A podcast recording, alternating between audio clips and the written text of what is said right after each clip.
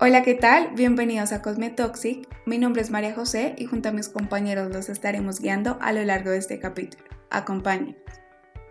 Nuestro cuerpo mantiene una comunicación constante entre todos los órganos, tejidos y células que lo componen. Para ello, utiliza pequeñas sustancias químicas llamadas hormonas como mensajeros. Cada una tiene funciones específicas, ya sea de regular el crecimiento, la vida sexual, el desarrollo o el equilibrio interno. Sin embargo, hace aproximadamente más de 50 años se descubrió que existen ciertos compuestos químicos que presentan en común la propiedad de alterar el equilibrio hormonal del cuerpo. Son capaces de provocar, incluso a dosis muy bajas, una amplia variedad de efectos, en particular sobre el desarrollo fisiológico, neurológico o reproductivo. Compuestos que denominamos disruptores endocrinos. De hecho, mientras nos escuchas, levántate y busca el producto cosmético más cercano. Si detallamos la lista de ingredientes, encontrarás alguna de estas sustancias, como pueden ser parabenos, talatos, benzofenonas o triclosano. Adivina, estos son disruptores endocrinos. Como ves, no es algo que sucede en las películas, por el contrario, es algo que hace parte de nuestra vida cotidiana. Impactante, ¿no? Bueno, el día de hoy les presentaremos a Marcela, quien a sus 29 años padeció cáncer de mama. También comenta que en su juventud presentó una maduración sexual precoz viviendo la pubertad desde muy temprana edad. Además, por varios años ha buscado junto a su esposo quedar embarazada, sin embargo, hace poco tiempo fue diagnosticada con problemas de infertilidad. Así que Marcela, cuéntanos un poco de cómo fue todo este camino que terminó en un cáncer, del cual afortunadamente pudiste liberar. Eh, muchas gracias Enrique. Bueno, desde pequeña yo ayudaba a mi mamá en su salón de belleza. Recuerdo que era un lugar pequeño, pero pues a mí me encantaba estar allí. Ella tuvo este negocio un poco antes de quedar embarazada de mí y pues como le cuento, a mí me gustaba ir todos los días después del colegio y le ayudaba con cosas muy sencillas como lavar el cabello de los clientes, retirar tintes o limpiar el local. Además, en sus tiempos libres mi mamá pintaba las uñas, ella realmente tenía un don para eso. ¿Cuántos años tenías cuando empezaste a ayudar a tu mamá? Tenía como 8 años, pero yo la acompañaba desde muy pequeña en su trabajo, ya que pues ella no tenía con quién dejarme a cargo. A los 9 tuve mi primera menstruación, fue aterrador. Yo no entendía qué estaba pasando y claro, me veía mayor que mis amigas del colegio y me molestaban por eso. Además, desde pequeña me ha costado mucho el tema de mi peso y no fue fácil estar con mis compañeros más pequeños y delgados que yo. Claro, es, totalmente entendible y debe haber sido muy duro para ti, ¿no? Por supuesto. Tiempo después ellas también comenzaron a desarrollarse y ahí pues ya las cosas se normalizaron un poco. Sin embargo, siempre me pregunté por qué fui primero yo. Muchas gracias Marcela por compartirnos tu historia. Te quiero comentar que tenemos un invitado muy especial, el cual nos va a orientar y aclarar algunas dudas respecto a este tema de la exposición a los disruptores endocrinos en los cosméticos y cómo relacionamos esto en particular con tu caso. Entonces, bienvenida doctora Echeverry a nuestro espacio Cosmetoxic. ¿Cómo se encuentra el día de hoy? Muchísimas gracias por la invitación, Enrique. Muy complacida de estar en este programa. Cuéntenos un poco más de usted, eh, por favor.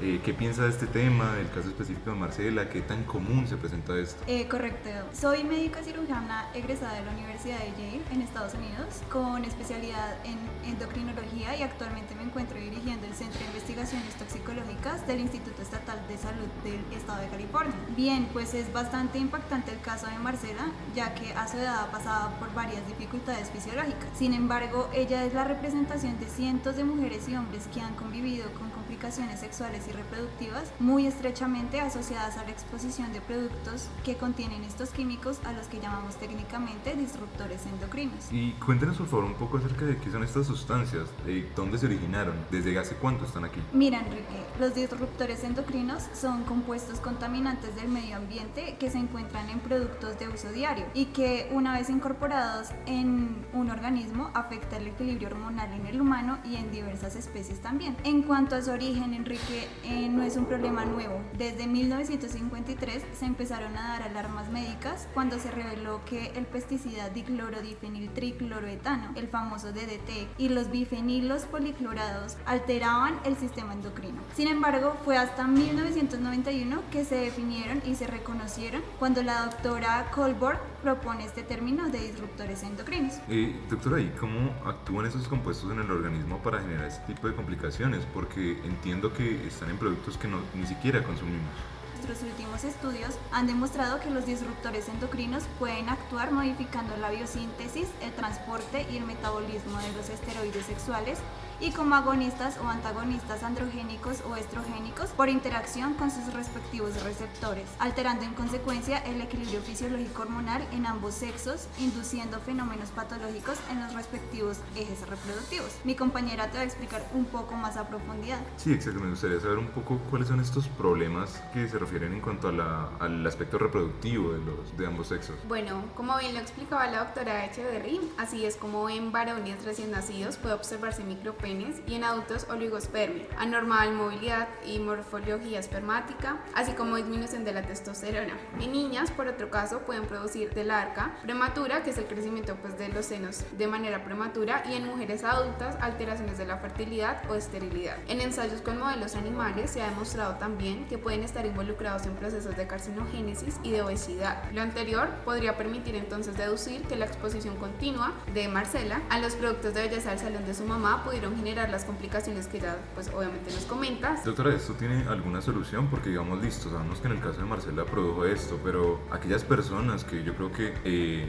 tanto las personas como nos escuchan como yo mismo, podríamos empezarnos a afanar debido a la cantidad de estos disruptores que podamos tener en el cuerpo. ¿Hay alguna forma de poder disminuirlos? Enrique, eh, lamentablemente estos compuestos son muy, muy estables una vez ingresan en nuestro organismo y permanecen por muchísimos años. Incluso en mujeres jóvenes se han encontrado pequeñas concentraciones de sustancias que dejaron de usarse hace más de 40 años. Nuestra preocupación radica entonces no en curar, sino en prevenir que más casos se sigan presentando. Además, este tema no es muy divulgado en los medios y aún se emplean indiscriminadamente bastante productos con cantidades importantes de estos compuestos por lo que se hace un llamado a nuestros oyentes y a la comunidad en general de fabricar y manejar con responsabilidad estos productos para que nuestras próximas generaciones no presenten las patologías que hemos mencionado o que se pueden desarrollar con el tiempo.